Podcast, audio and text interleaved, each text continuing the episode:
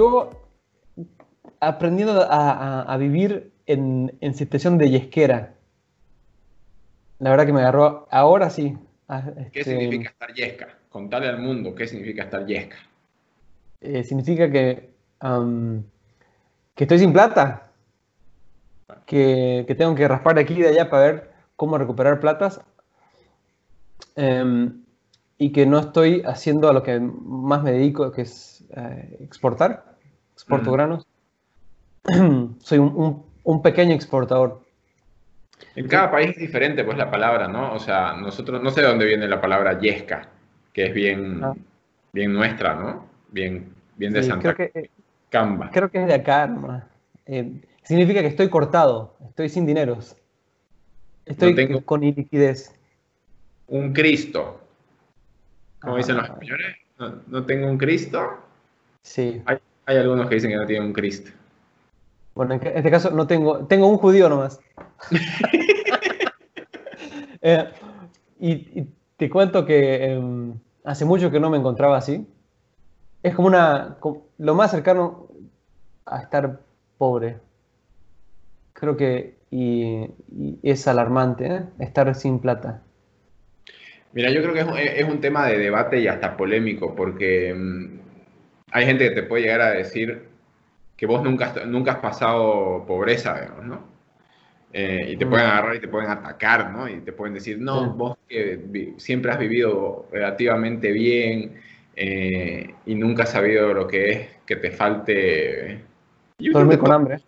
Creo que todo el mundo, en, cierta medida, en algún punto lo ha, lo ha experimentado. Obviamente, seguramente hay, hay situaciones diversas en lo que es experimentarlo muchas veces en el tiempo o experimentarlo un par de veces en tu vida y nada más, digamos, ¿no?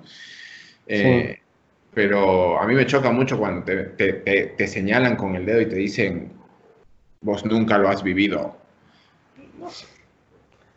Bueno, pobrezas conozco muchas, ¿no? Eh, yo te hablo de una, esta vez como, por eso hablo de izquierda y no de pobreza.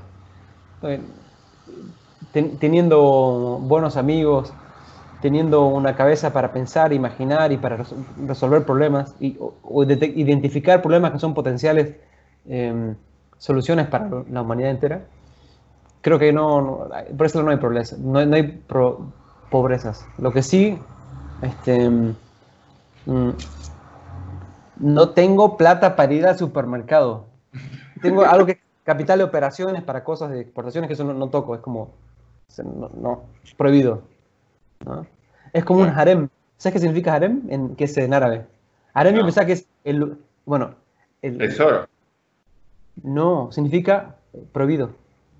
No, no es el, harem, el lugar donde están las mujeres todas así semidesnudas del, del jeque, no. Es el lugar prohibido. Mira ¿Lo viste esto del, rey de Tailandia que se fue a, pasar la cuarentena a un hotel en Alemania? Es bueno ser rey. No, eh, para ese hombre eh, es bien, bien raro. Yo, por ejemplo, Tailandia decía, Tailandia es un país que tiene una, monarquía, porque ya cada vez son, no sé la verdad cuánto será la estadística, pero me imagino que son pocos los países que, que mantienen una monarquía. Y Tailandia no estaba en mi, en mi cabeza como un país donde haya un rey. Y ya leyendo un poco, porque fue noticia la semana pasada, ¿no? De que el hombre se había ido a pasar la cuarentena a un full hotel en Alemania con su harem de 24 esposas. Este, 20... ¿Y, con, y, concubinas, aparte, adicional. Creo que nada más, ¿eh? Son esposas, ¿no? Y entre ellas comparten conocimientos culinarios y, otras, otras habilidades. Me acabo de acordar un, un, como chiste de una película mexicana Dice que va, en, la trama de la película, esta, pareja joven que van a buscar empleo a un circo y lo emplean al, varón para limpiar, para... Y la mujer buscando el oficio, entonces el dueño del circo le pregunta, y señora, dígame, ¿cómo, cómo anda usted en las artes culinarias? Y se mm. pone roja, es, ay, no sé, esas cosas, pregúntale a mi marido. una película mexicana de los años 50 o 60. lo, más, lo, más subido de todo que va a encontrar. Y eso y te mostró los tobillos. Listo. Este, y bueno, tiene, había el, rey está, está metido ahí con su harem, ¿no? Que no sé cuán prohibido será, como vos decías, para él. Mm. Prohibido para el resto, debe ser. ¿Cómo se sentirá estar encerrado así versus nosotros? Por ahí igual le pasa lo mismo que, a todos. No, eh, es que es lo que, lo que te iba a decir y, con el tema de la pobreza y todo eso, ¿no? Este, al final siempre te va a faltar algo. Eh, en realidad el hecho de, estar satisfecho no con lo que tenés no tiene tanto que ver con lo que efectivamente tenés, sino con lo que deseas, ¿no? O sea, lo, que querés tener. Y podés querer tener, eh, nada, simplemente techo y comida y ya, digamos. esa es la filosofía del, del budismo. Es eh, que la fuente de todo sufrimiento es el apego a las cosas. El apego, en realidad. El apego. No a las cosas simplemente, sino a todo. El apego a las personas, el apego a, los recuerdos, el apego a un montón de cosas. Eh, y, en, la, forma podría parecido, ¿eh? ¿Sí? Después, después te, cuento que estaba, el otro día salía salí a dar un, trotecito acá por el barrio este, y escuché un resumen de Sapiens, de Harari. Yuval Noah Harari. Y hablaba de la felicidad y era un resumen ¿no? del libro, no, el libro en sí, pero hablaba de la felicidad y tres, tres fuentes de la, del análisis de, de dónde proviene la felicidad hablaba uno de este tema del budismo, del, apego y en realidad del desapego como fuente de la felicidad. de, eh, había otro que era la, felicidad como una, consecuencia biológica, química, y el tercero no me acuerdo. ¿Algo más social? ¿De estar en comunidad con el otro? No, no, es que ah, e, era más interno. Yo, no, no me acuerdo más individual. Eh, económico, creo que era. No sé. Lo voy a buscar el, link y lo, dejo en los comentarios. dale, buenísimo. Me interesa para refrescar eh, Sapiens. Creo que ese es uno de los libros que todo el mundo debería leer. Debería ser lectura, no sé si obligatoria, por lo menos sí eh, recomendada para, para toda la secundaria. Que todos los años que sea un, un capitulito leer. Sí, definitivamente. libros que dicen cosas que son complejas en forma muy simple y que ayuda a tener una, visión más completa de la realidad desde la perspectiva de, alguien que para mí es un... Creo que Harari es, el, es una persona que tiene una sensibilidad increíble para poder decir, para poder mostrarnos la, la realidad así cruda como es, pero en formas eh, que ayudan a, pensar cómo queremos cambiarla y mejorarla. Eso hace Harari.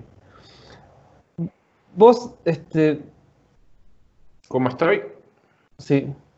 Bien, te cuento. Eh, ha sido un día tranquilo hoy. Ha sido un día de esos raros en los cuales eh, es un día tranquilo hasta un cierto punto donde en, en, ese horario, que fue más o menos a las 4 de la tarde, eh, aparecieron así un ramillete de problemas eh, y todos para resolver así, ya. Entonces, nada, parte de... Esa es una de las habilidades que uno que uno va adquiriendo en la medida que va trabajando en, organizaciones, ¿no? Que es aprender a resolver los problemas y tener claridad de, de cómo hacerlo de la manera más eficiente y eso implica, sobre todo en el menor tiempo posible, y no, no, no, renegar de la situación, ¿no? O sea, es como que ya, me, cayeron cinco problemas encima ahorita, hay que sacarlos, hay que ser MacGyver y nada, se, se arreglan ese rato. Y listo. En un par de horitas se arreglaron son otras cosas que en otros momentos se, arreglan en todo el día, pero cuando toca, suena la campana, hay que correr. Eh, y nada, vengo bien, estoy en hace unos días ya como que me, me desesperó la situación. Digo, me, me siento... Situación? Esta situación de que estoy encerrado en mi casa, esta ah, situación de, la, de, la, cuarentena, eh, es como una sensación de, eh, quiero que me devuelvan mi vida, por favor, Señor, devuélvame mi vida, esa, esa que hay allá afuera, que, que, era tan, tan como era, pero era. Este, no sé, es como que en algunos, eh, he pasado creo por varios momentos, la, alegría, la tristeza, la depresión de que no sabes qué va a pasar y, estás así compungido, eh, la incertidumbre, estar en paz, después de estar asustado. Eh, ahorita estoy un poquito ya como que desesperado, ¿no? Y es como que ya, ya, a ver, que, que de una vez se arregle esta vaina, porque no, no me gusta. Y no es que no me guste, sí me gusta, ¿no? Sí tiene sus cosas buenas, pero es como el roller coaster. Ahorita estoy en, la, en el momento en el cual como que ya me quiero bajar de esta montaña rusa. Eh, pero nada, así estamos. Yo creo que se nos viene, pensando algo que está, lo que pasa en el mundo, mm, creo que es necesario hablar, aunque sea un poquito, del, dichoso virus. Pero para, en, algo muy específico que yo te quiero comentar, es sobre mm, un estudio que hizo la OMS con, la, eh, con el Centro de Control de Enfermedades de China. Eh, analizaron de los 72.000 casos que habían hasta, hasta principios de mayo, eh, perdón, hasta principios de, de, febrero, de marzo, eh, los casos de niños. Entonces, lo que te voy a contar ahora es pensando sobre todo en, los papás, en los abuelos, en los tíos que quieren cuidar a los niños, a sus hijos. ¿La viste esa nota, la, del virólogo, esa que salió estos días?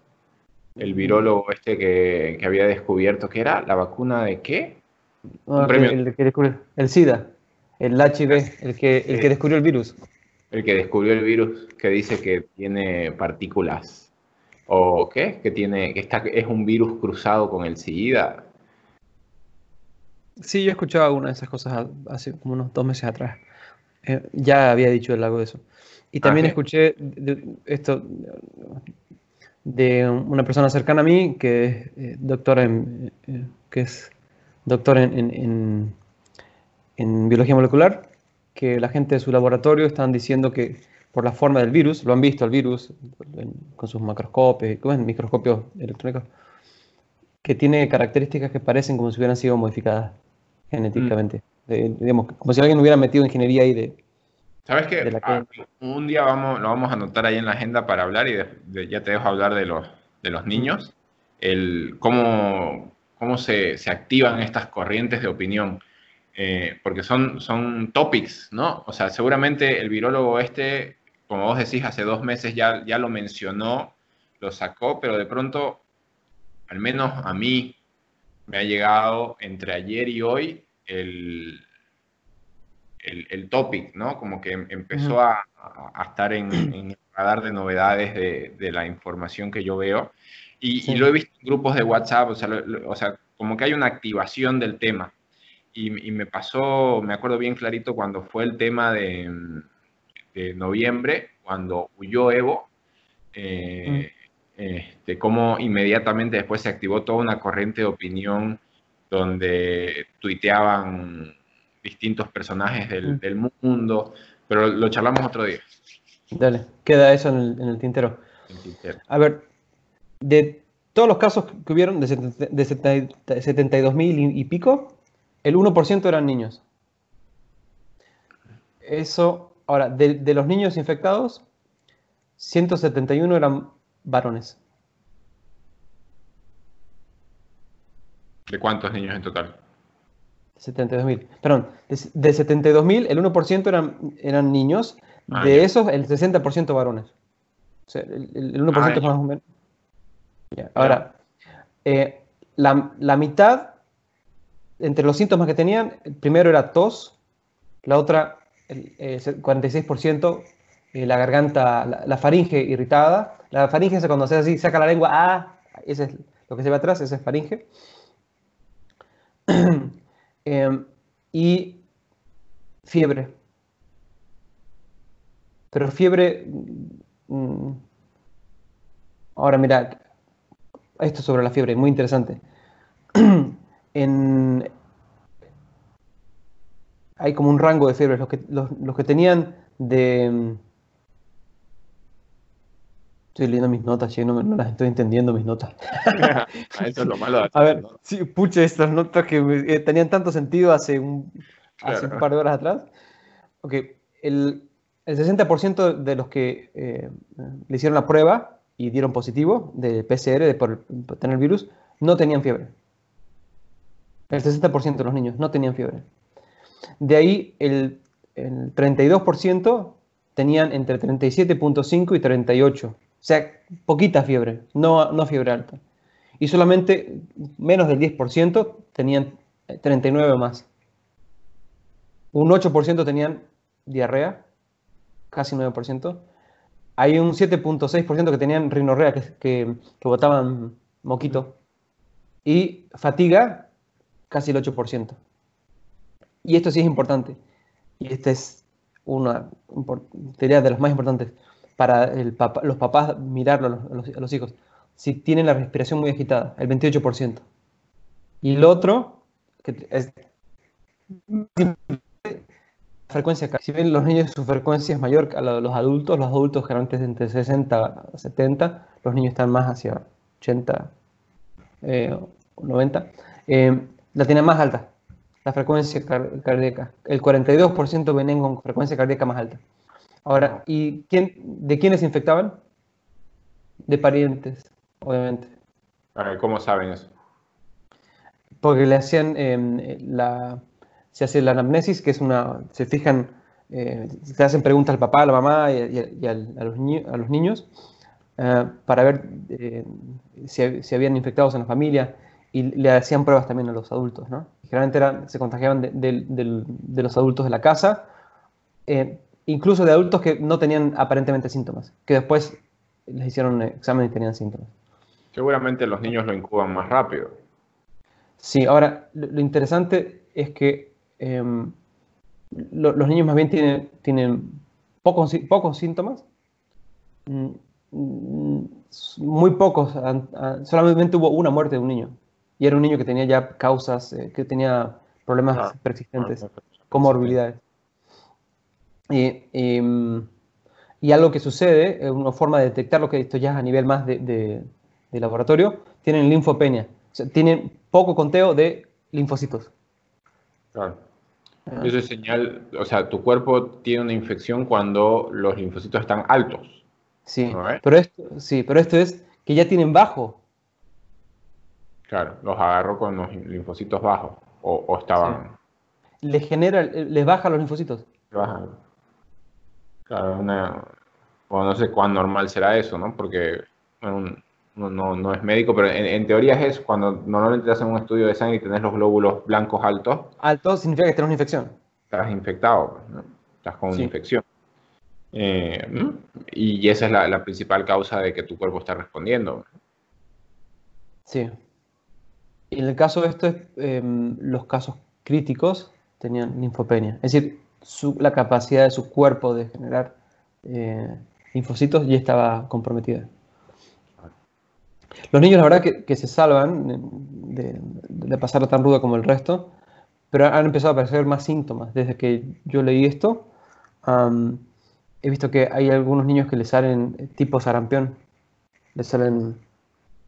Em, sí, y hace poco salió un artículo que hablaba de por qué en algunos países, estaban comparando España con Portugal, por qué Portugal tiene menos casos, siendo que hicieron medidas muy parecidas.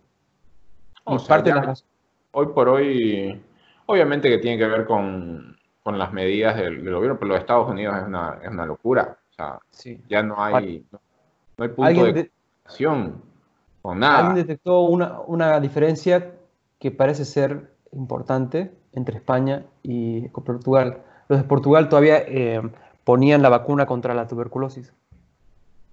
¿Ah, sí? Sí. Y cuerpos ahí, mira. Sí. Bueno, eso había escuchado igual de que estaban, algo estaban analizando con la vacuna de la tuberculosis para, no me acuerdo qué. Sí, hay un caso de un gobierno africano, no sé si es Nigeria o Angola, o, un, país de por ahí, que ellos tienen una prueba eh, para detectar tuberculosis mediante la exhalación. Soplas como para ver si tienes alcohol en la sangre, soplas y lee. Bueno, hay un test que soplas y te dice si tenés el vacilo de Koch, si tenés el tuberculosis. Entonces lo están adaptando para que soples y te diga si tenés el virus. Eso, eso, eso se viene. El, no, el COVID es la enfermedad, COVID-19. Ah, el virus es SARS. SARS-CoV-2. Un SARS. Robocop. Eso. bueno, ese es un tema que a mí yo quería, aunque sea a manera rápida, para decir, los niños les agarra eh, tos y se les inflama la garganta y relativamente poca gente, pocos niños con fiebre, el 41%. ¿Sabes qué, qué, es lo que a mí me, preocupa de, esto y de lo que vos me decís? Es que, o sea, como, y sobre todo por el tiempo que, nos toca, ¿no? Estamos entrando a mayo, ya otoño, pleno otoño, y lo que vos me decías de, que ya viene el invierno, ¿no? Uh, winter is coming. Te olvidaste. Winter is coming. Mira, me olvidé, y era mi tema. Era tu tema, pero ya, o sea, que, o sea no hay tantas diferencias con lo que es una, una gripe estacional de Winter is Coming. Estacional significa es en invierno. Claro, ya viene, ya viene. O sea, no pues, todo, todo lo que estamos haciendo ahora es en los retazos del verano, otoño, digamos. Vos imagínate lo que va a ser cuando te dé la gripe del invierno por eso es importante ver si te puedes vacunar, ¿no? Contra la influenza ahorita, valdría la pena, ¿no? no, sé nada. ¿No, sé nada? No, no sé nada. Yo ya pregunté. lo único que podría hacer es que te, em, evite que tengas, em, que, te, que te agarre influenza y COVID al mismo tiempo. No, claro, pero, o sea, te, va a evitar. te puede agarrar las dos al mismo tiempo. Además, te puede agarrar eso más venga al mismo tiempo, por las dudas. ¿eh? Claro, te agarran entre todos y te matan, ¿no? Que huelquean entre las tres. Claro, así, la, la tradicional huelquea entre el triple, triple epidemia. Eh, hay que prepararse, hay que unirse, hay que copiar al, al, a lo de la, serie Netflix. Hay que unirse a la gente y decir, vamos muchachos, este, veamos de prepararnos, unirnos contra, contra lo que se viene. Y lo que se viene es no sé lo que se venga, pero eh, lo que sea, no estamos listos. ¿Sabes qué creo ahí? Que creo que sí es importante vacunarse contra la influenza porque los, al ser los síntomas tan parecidos, si te vacunas contra eso, como que eh, eliminas toda una, una posibilidad de, de, tener síntomas que te pueden llegar a confundir. ¿no? sí, sí por lo menos va a estar protegido contra la influenza, contra el strain de influenza que hay ahora, porque muta ese todos los años. Entonces, por eso es que hay que vacunarse cada año. Yo, por ejemplo, no, no, me, no, me, vacuné ahora de, de, contra la influenza. Me pidieron, digo, yo, yo, sé que me agarró, porque tuvo algún strain, una seguidilla entre gente que se hizo, sí se hizo análisis. A mí también me agarró. Para mí fue como una, como dice el Bolsonaro, una, un refrediño. Me dolió la cabeza, un par de cosas más, pero comí de mi sal rosada, dormí más de lo normal, tuve algo de fiebre, chao. El, pero hay que saber que si te vacunas contra H1N1 o alguna de las otras variaciones que hay de las influencias, no te protege, no, son los mismos anticuerpos que para el coronavirus. No, claro, evidentemente. Este, bueno, no sé si tan evidentemente, pero sí, señora, señor, no es lo mismo. Este, para, para usted que, para que lo sepa, no es lo mismo. Oye, yo te iba a contar, en realidad te lo iba a contar la anterior vez, y, es parte de lo que hablábamos antes de empezar, de que eh, en, cierto punto yo ya no quiero escuchar más del tema del, coronavirus, porque, no sé, me tiene pochecó, como decimos acá. Pochecó, eh, harto. Cansado, podrido. Sí. Eh, ¿no? Entonces, como que, nada. Y eh, recién recuperé, Harto. lo recuperé por un día. Voy a ver si hoy lo recupero de vuelta o, o escucho música, porque cuando yo entreno escucho, escucho música, pero hubo una época en que escuchaba podcast, ¿no? Y escuché justo Mm. uno el otro día que hablaba del 2019. Yo estaba buscando información sobre eh, ciencia y eh, agujeros de, de gusano, ¿ya? Porque en una, en una charla eh, con amigos el otro día eh, comenzamos a hablar de el tema de el viaje, la vida extraterrestre y los viajes interespaciales. Y yo les digo, o sea, yo creo de que sí probablemente exista vida extraterrestre, pero que eh, está, está a una distancia tan lejana que es físicamente imposible que eh, algún día lo podamos comprobar, ¿no? Porque lo más cercano que está a un, un planeta habitable son años luz de distancia eh, y no pocos años luz, sino unos cuantos buenos años luz. Entonces es como que bien difícil lograr. Tenés que llegar a la tecnología para moverte a una velocidad muy similar a la velocidad de la luz. Eh, y sobre eso son años de viaje, ¿no? Entonces, como que... Y ahí apareció el tema de los agujeros de gusano, que ya en otra, en otra charla lo tocaremos. Este, mm, y me puse a buscar el podcast de, de ciencia y me topé con este que hablaba de los grandes eh, eventos de la ciencia el 2019. Ya. Uno, uno de ellos es este programa Artemisa, que eh, el programa Artemisa es, eh, mira que investigando yo un poco más, es como la, la bandera de nuestro gran amigo, venerado y querido Donald Pato Trump, eh, para eh, hacer, hacer marketing con algo que me imagino que a la sociedad norteamericana, a la sociedad estadounidense, le gusta bastante, ¿no? Que es el, el programa espacial y, bueno, los, los grandes sueños de, de, conquistar el universo, ¿no? Eh, me, esa fue mi primera aproximación, ¿no? El podcast y después ya eh, tener un, un, poco de investigación en línea. Bien interesante. Artemisa, ¿no? Artemisa. Artemisa. Artemisa que tiene eh, una, una connotación interesante porque los programas de los años 60 eran Apolo. Eh, Apolo, mitología griega, el dios Sol, eh, y Artemisa era su hermana gemela, la luna. Eh, entonces, todo, todo, el misticismo del, del, programa de la NASA eh, se, se, ronda a, detrás de esto, ¿no? Del anterior programa con el que llegamos a la luna, que era el Apolo, el programa actual con el cual queremos llegar a la Luna va a ser Artemisa, su hermana. Y también le estaban poniendo un componente de, me imagino, más, más político y de, de, marketing, de que iban a volver a llevar el hombre a la Luna, ser humano a la Luna, en realidad, volver ¿Ya? a llevar el ser humano a la Luna, y los seres humanos que iban a llevar eran mujeres. ¿Solo mujeres?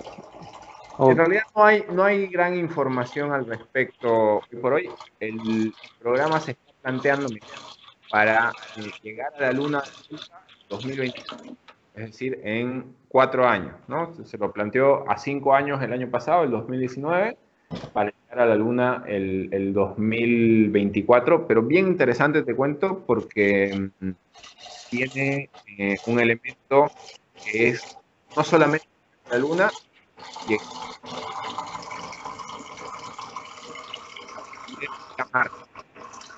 y te escuché cortado. Te digo, para poder ir a la Luna, para ¿Ya? poder desde la Luna llegar a Marte. Eh, y hay, hay, varias cositas bien interesantes que les voy a, voy a dejar igual un link en, en, en, la, en la, descripción, que tiene que ver con, eh, en la Luna, por ejemplo, hay han descubierto hace unos años que eh, subterráneamente o sublunarmente en realidad este, hay ¿Qué estás haciendo, David? ¿Estás cocinando? Estoy haciendo hervir eh, hace como seis horas ya eh, soya. Ah, Después te para- cuento. Da, Para los- para Ya. desactivar los en, el terreno sublunar hay hielo, agua, ¿no? En forma de hielo.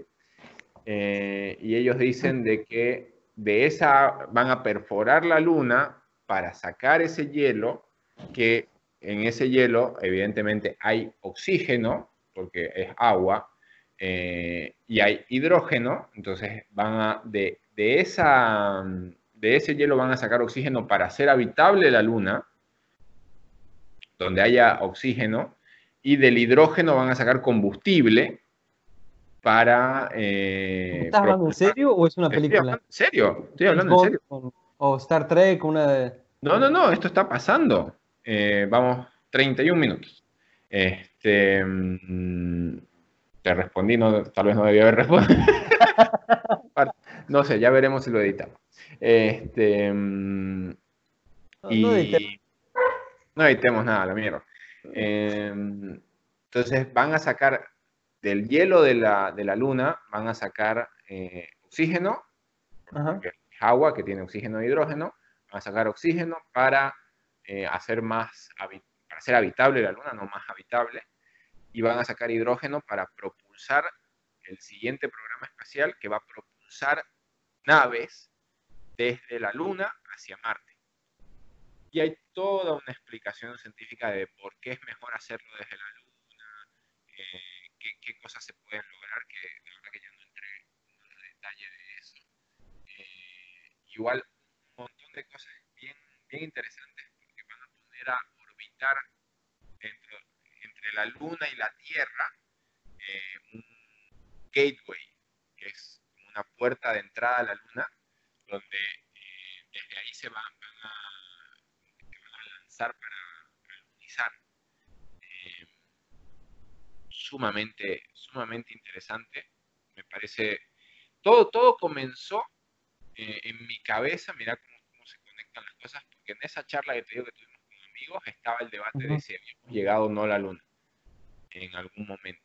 Y es tan chistoso que estemos planeando volver ahora, 50 años después, eh, y que no volvimos a ir, eh, con la tecnología que hay ahora, con, con la inversión de plata que hay ahora. Pero los chinos fueron hace poco.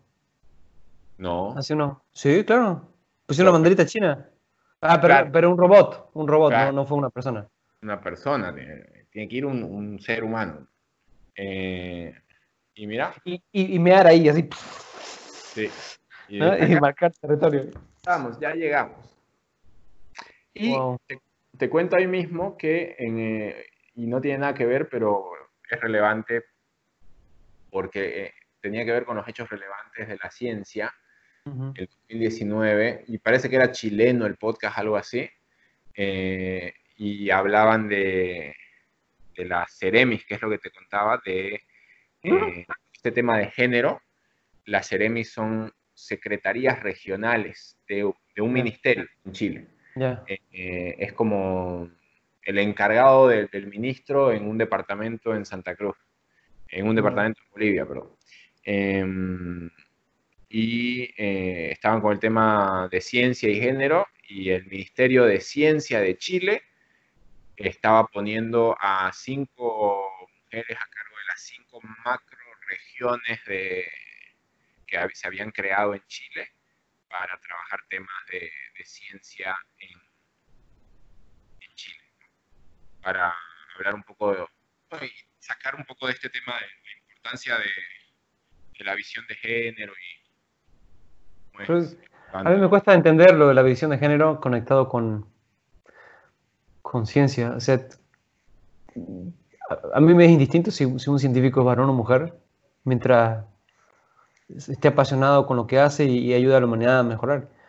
Te cuento que eh, en eso, eh, eh, obviamente nadie le pre- les preguntó a las chicas que estaban hablando, pero una de las cosas que, que ellas comentaron es que, por ejemplo, toda la experimentación de vacunas eh, se ha hecho normalmente en hombres.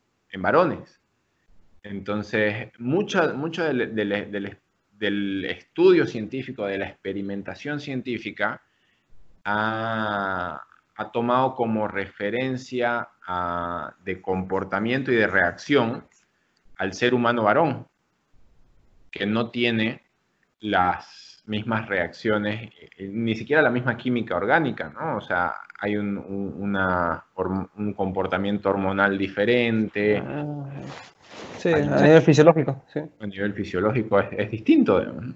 Entonces ellas te decían, en ese sentido es relevante porque somos diferentes. O sea, no, no necesariamente somos totalmente iguales. Los cuerpos no se comportan igual. Entonces, interesante en ese sentido. Y obviamente hay, hay todo un tema político detrás, ¿no? Siempre, pero...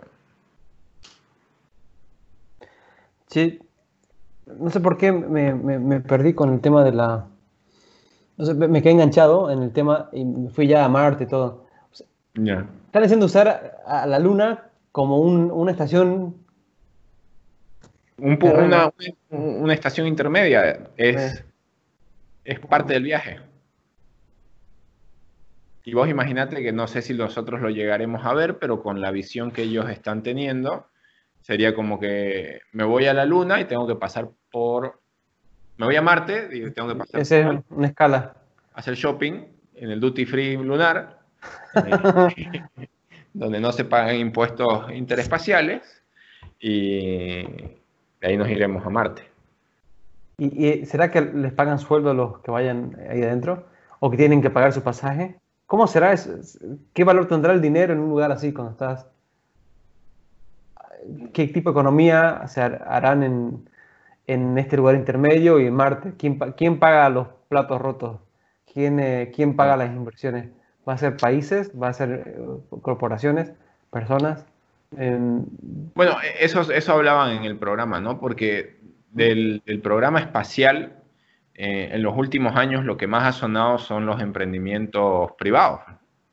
Eh, la NASA, yo me acuerdo, la, NASA desde el fracaso tremendo de ese transbordador que explotó en el aire, eh, que creo que fue el 2001. no, no, no, fue en los 80. No, no, no, fue, fue éramos, ha sido, no ha sido tan... Si es el que yo recuerdo, te puedo decir qué año, fue en el 1985, donde hubo una maestra eh, que, que explotó con gente, ¿no? Sí. Eh, chequealo por dudas. ¿Por qué me acuerdo? Porque eh, el Challenger, porque ese, ese año fui con mi familia a, a, Miami, Orlando, y también fuimos a visitar a, mis tíos en, Washington. Me acuerdo haber visto en, el, en, un diario. Sí. Ese, el Challenger fue en, los 80, pero creo que hubo un caso igual reciente. Lo, buscamos y... El que, explotó creo que era el, el, de... El sudafricano, por un no tripulado. una, explosión no sale bien. Es, eso, el, ¿Cómo se llama? El, el de Tesla. Está haciendo esa, esos... Diseñó unos cohetes para que despeguen y vuelvan a aterrizar. Eso me parece increíble para no gastar, para no desperdiciar metal. Yo te digo algo de la NASA que a mí, ¿por qué me hace sentido que participen, que sea más un esfuerzo, no desde, los, desde la lógica del presupuesto de un Estado, sino de la lógica de, la empresa que busca eh, no, no, no, inflar gastos? No sé si escuchaste esta, alguna vez la historia del, del, del cómo escribir cuando hay gravedad cero. No. Si vos llevas un lapicero normal y querés escribir, no se puede. Es como estar todo el tiempo en un lugar donde estás escribiendo así. la, tinta no, baja. Entonces, después de dos millones de dólares y un año y pico de, investigación, los gringos sacaron una lapicera. Hermosa, funcionaba. Dos millones de dólares en, los, en 50 es como decir ahora eh, 20 millones. Claro o, sea, un número grande, 20, 50 millones, una cosa así. Por lo menos el doble. Eh, eh, pero menos por 10. Resulta que los rusos también tuvieron el mismo problema. ¿Y cómo lo solucionaron? Lápiz. Lápiz. esa lógica es como que... Entonces, así hay un montón de espacios de eficiencias donde el, sector privado le gana de lejos a la preocupación, eh, a la lógica burocrática, ¿no? De ver, sí, ¿cómo puedo inflar esto un poco más para agarrar y tener yo eh, que justificar que estoy aquí ocupando este puesto? sí, no es impresionante. Uh, un, día vamos a hablar de eso también. Estamos sacando temas para, para lo próximo. Eh, bien, che. Hablemos un poquito de cómo nos cuidamos. Dale. En, esto, en, estas épocas. Contamos. Ya. Hoy eh, en el chat de mi familia, en el chat de, la, de los tíos primos, en el chat más grande, eh, mandaron un video de un, de un neurólogo argentino, no me acuerdo el nombre ahorita, pero espectacular. Eh, y él decía algunas cosas que, que, que, iba más al lado de eh, practicar respirar y hacer ejercicios y formas de poder mantener la cordura, que me parecieron geniales. Yo eso, lo tengo que decir esto, ah, tenía pensado contar algo de Peter Atia, que eh, si le alcanza el tiempo lo digo, pero es una técnica súper sencilla de respiración, mm. que es eh, de orígenes más bien budistas, que la ciencia lo ha estado adaptando para darle un uso, cosas que han medido, para ver cómo se comporta el cerebro y cómo este, está dentro de los parámetros que podemos considerar normales. Y es una forma de respiración que es algo así, inhalar, respirando cuatro veces. Cuatro, perdón, perdón, estoy mal. Toma dos, respirar inhalando durante 4 segundos. Ah, ya. Retener durante 6 segundos, 6 a 8 segundos.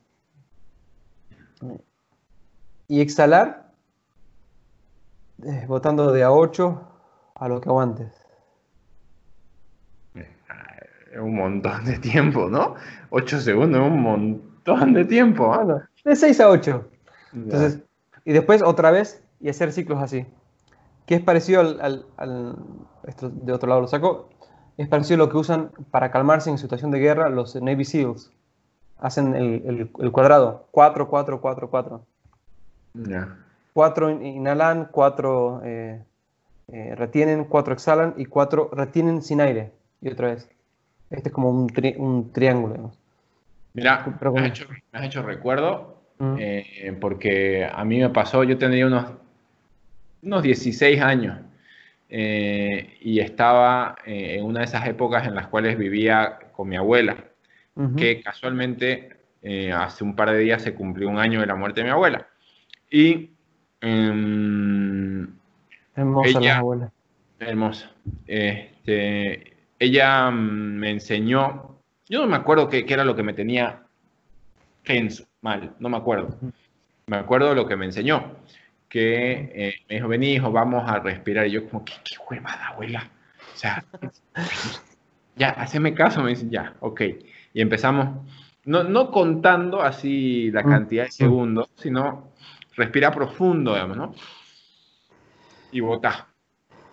Y me dice, eh, vamos a hacer desde 60 hasta 0, ¿no? Y empezamos, 60, 59. Ella me contaba y yo respiraba vas a ver que cuando lleguemos a cero, por magia, obra divina, vas a estar súper tranquilo. ¿Cómo aprendió eso tu abuela? No sé, o sea, ella, alguien le habrá enseñado, eh, seguramente, pero impresionante. O sea, realmente... ¿Cómo, es? ¿Otra vez? Empezás. 60. 60. En tu cabeza, ¿no? No lo vas a decir el 60, ¿no? Y así. Y vas contando. Idealmente, si estás con los ojos cerrados, mejor. Mm. pero el hecho ya de hacerlo te, regula todo, o sea, te calma. Tiene una explicación que me la dijo hace, hace tiempo alguien, pero es como que volvés a una sintonía y tiene que ver con lo que vos decías también de los latidos del corazón, pero estabas hablando de tus, de tus cómo te cuidas. Sí, me has hecho recuerdo de algo que sin creer el tema de las respiraciones. No sé cómo llegamos ahí, pero salió por ese lado. Haceme recuerdo, sí, porfa, que, que, te pase el video o el, un link de, de, de este video del, del neurólogo hablando de esto. Yo hace años aprendí cuán importante es respirar por la nariz. Yo cuando era niño respiraba por la boca. Ya. Porque tenía un montón de aparatos. Te mostré una foto de niños, usabas un aparato que, que es así. Que es así. Con una cosa que así, así. Usé de eso. Como cambié muchas veces de países, cada que me, nos mudábamos, otro ortodoncista con su otro sistema. Entonces, mucho tiempo estuve así, caer con cosas mentiras. Bueno. ¿Y corregiste o no? Mm, sí, están, están corregidos. Sí. A ver, espero que duren la corrección. Con lo que se gastaron mis padres en, en mis dientes, pero te cuento que mm, descubrí algo que se llama mouth taping. No sé si te conté alguna vez. No. Ya. Es usar una cinta, una cinta como hay cinta 3M o esa cinta, cinta que uno se pone cuando te ponen una, cuando te va, una inyección y cuando no esas curitas te ponen eh, el algodoncito y una, y una cinta, esa cinta en la, en la boca. Para dormir con la boca tapada. Ya. Me cambió la forma de respirar. ¿Ah, sí? Pero así. 360 grados.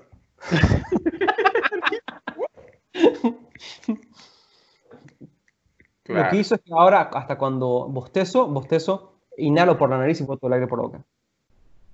Recién no. me empecé a dar cuenta cuánto afecta el respirar por la boca. Y que todos estamos casi todo el tiempo respirando, hacemos microinhalaciones entre palabras. Yo la hago solamente por la nariz, no por la boca. Y me demoró más o menos un año en hacer eso. ¿Por qué es mejor respirar por la nariz?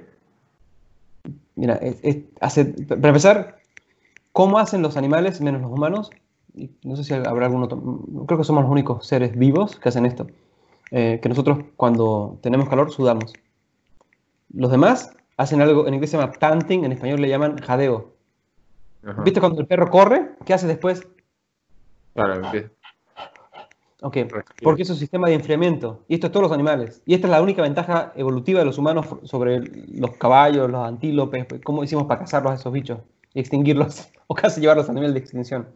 Porque podemos correr sin parar.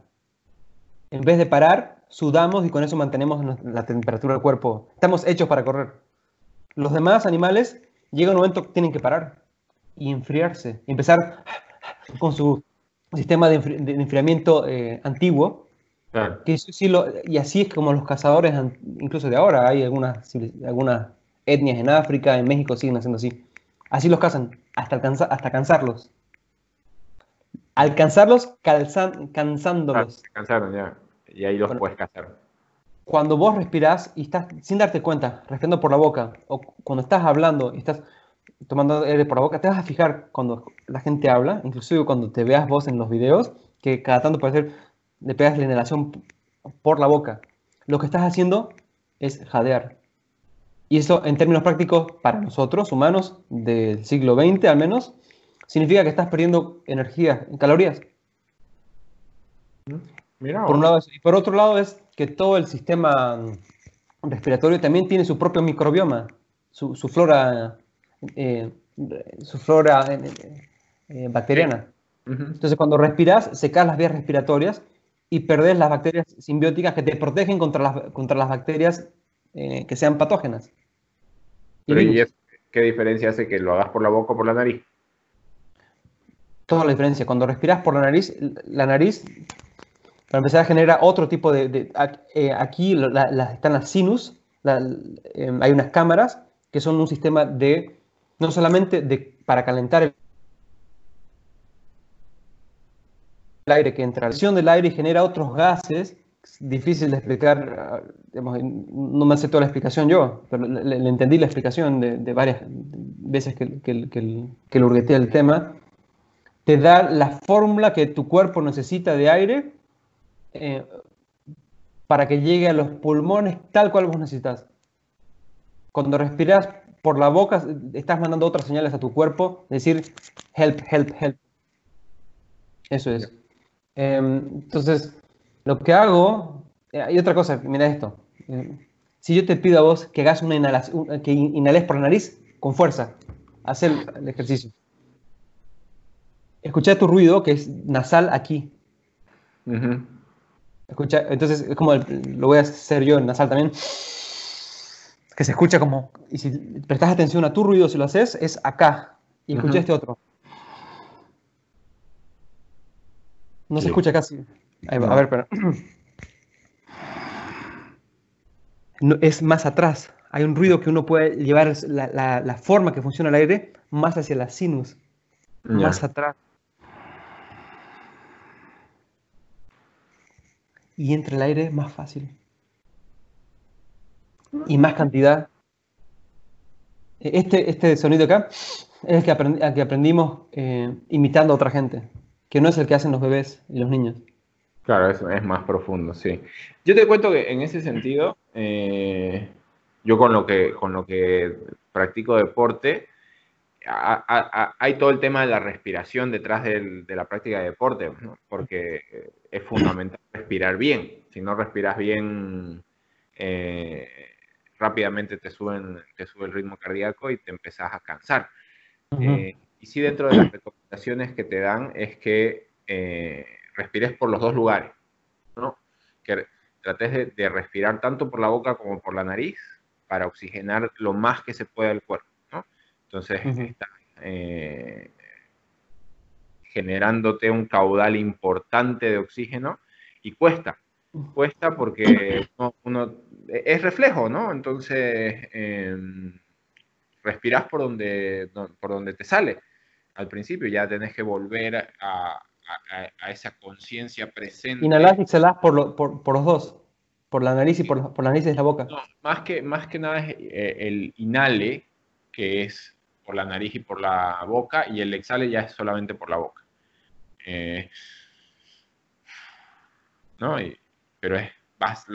y con eso también regulas tu temperatura, la, la bajas. Claro, claro. Pues eh, y ahí es, impresionante lo que vos decías, por ejemplo, del pulso las pulsaciones cardíacas de los bebés y de los adultos, de cómo el hecho de estar en, actividad física eh, te cambia un montón la fisiología del cuerpo. Eh, a mí, yo cuando era gordo, que ya lo conté en el anterior capítulo, eh, yo tengo estos relojitos que te miden absolutamente la vida entera.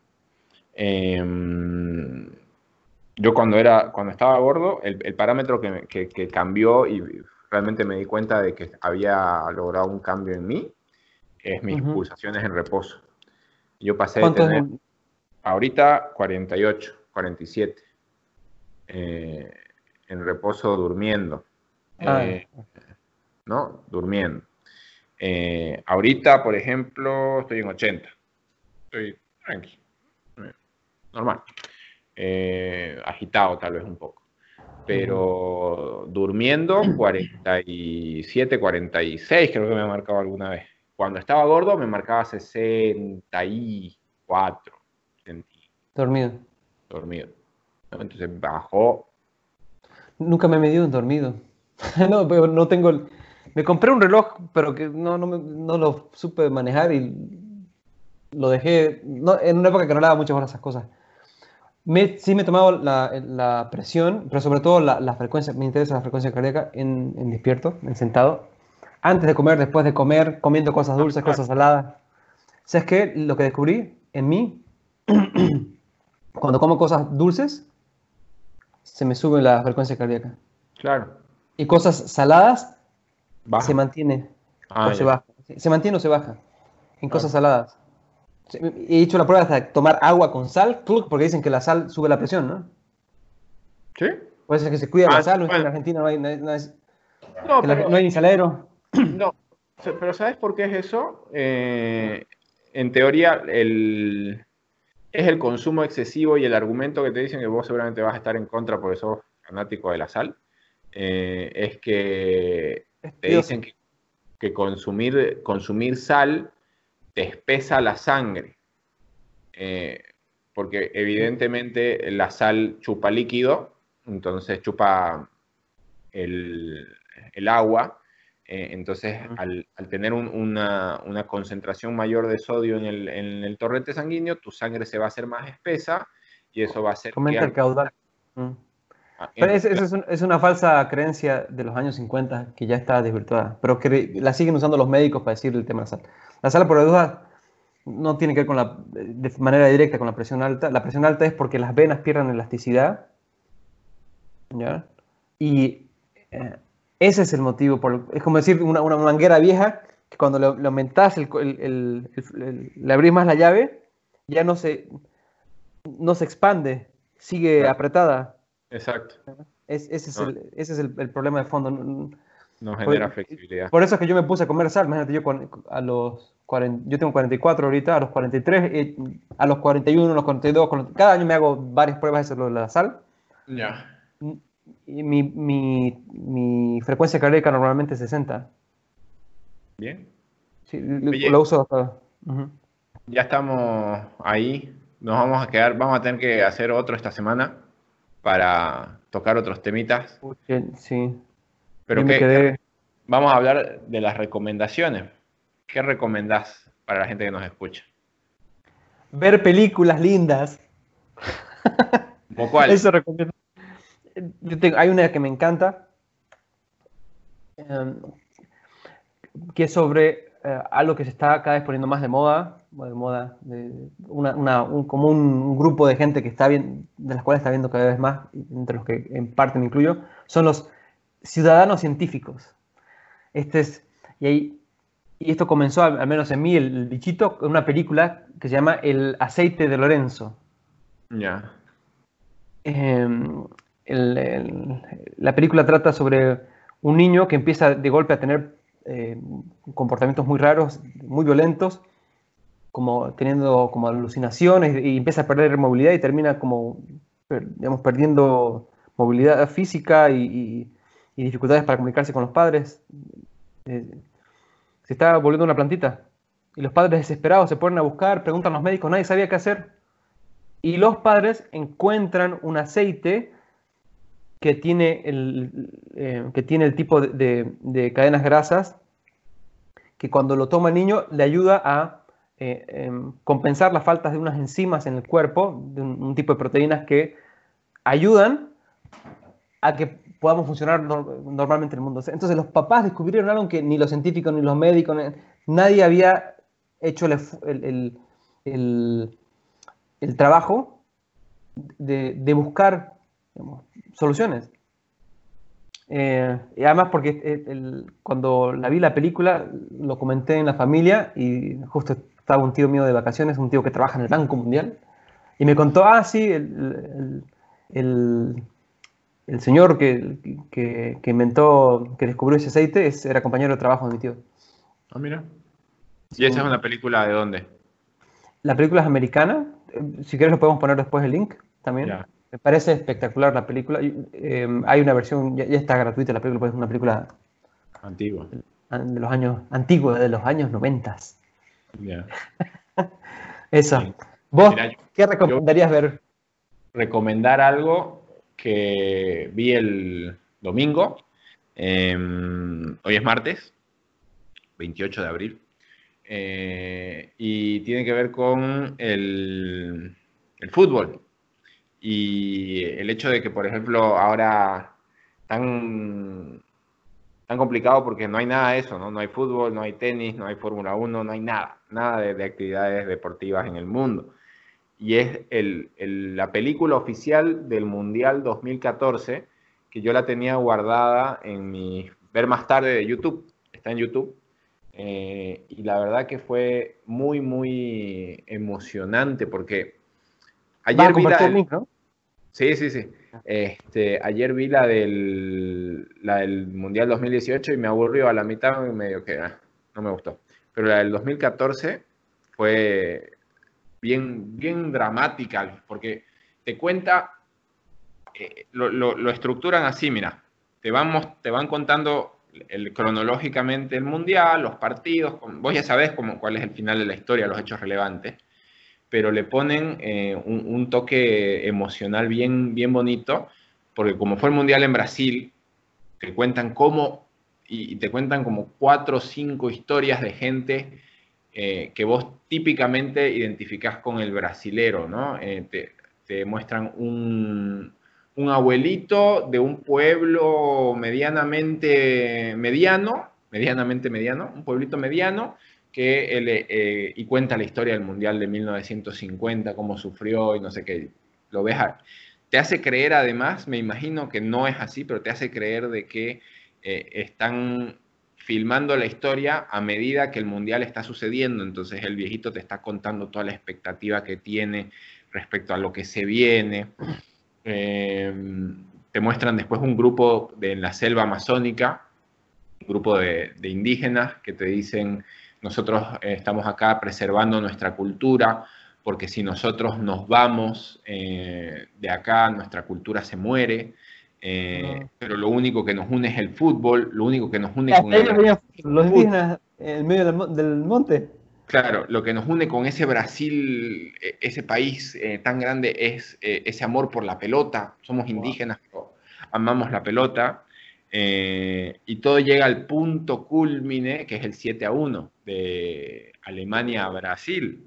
Inolvidable. Cuando dijiste que era en Brasil, ¡tuc! me acordé Claro, no, y, realmente te lleva así eh, bien en, una montaña, montaña rusa emocional hasta llegar hasta ese punto y después ya te muestra la final, que ya sabes que ganó Alemania, que fue un partido bonito y listo, digamos, ¿no? Pero bien, una horita para el que le gusta el fútbol y para el que le gustan los mundiales, la verdad que muy bueno. Quiero ver tu película, quiero ver la película esa. Para, mí va a ser una buena dosis de fútbol como para lo que queda, lo que me resta del año. tiene, tiene este elemento de que te muestra un poco de lo que, lo que es la fiesta del mundial también y eh, estas son cuatro historias que van paralelas, cuatro o cinco historias paralelas que, se van asociando con el mundial. Eh, bien, ahora que súper, súper guau. ¿Cómo se llama la película? Eh, la, película oficial del Mundial 2014 de la FIFA. la película que hizo la No le pusieron título, digamos, ¿no? Este, no se inspiraron. Eh, eh, y lo buscas así, The Official Film of 2014 Mundial. Nombre de, catálogo para ubicarlo rápido. no hay más. No, no, no podés tener dudas de respecto a qué trata. Eso. Es y hay algunos momentos que uno se olvida, por ejemplo, ¿qué, había en, ese mundial, por ejemplo, pasó lo de, no sé si te acordarás, que había una definición por penales entre Holanda y Costa Rica, y antes de la definición por penales, el holandés lo cambia al arquero. Eh, o sea, faltaban, creo que, dos minutos para que acabe el tiempo reglamentario y se iban a ir a penales y agarra y mete el cambio arquero. Eh, y en, ya, yo ya me acordé después, ¿no? De que ese arquero no era un capo para los penales, no era que era el mejor para los penales, era hasta peor que el que estaba jugando. Solamente que era un tipo que medía 15 centímetros más, era un holandés así enorme.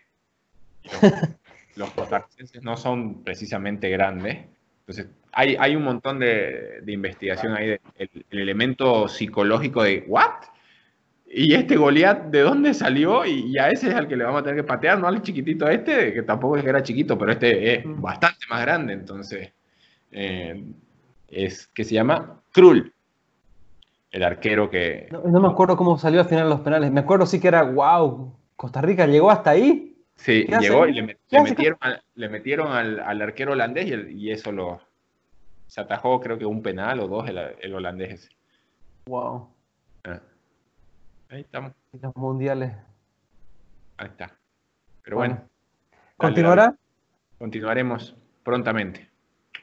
Dale, yo me quedé con varias cosas que decir, eh, pero seguirá, la seguiremos en la, siguiente, en el siguiente junte. Un abrazo. Un abrazo. Cuídate. Dejando de grabar.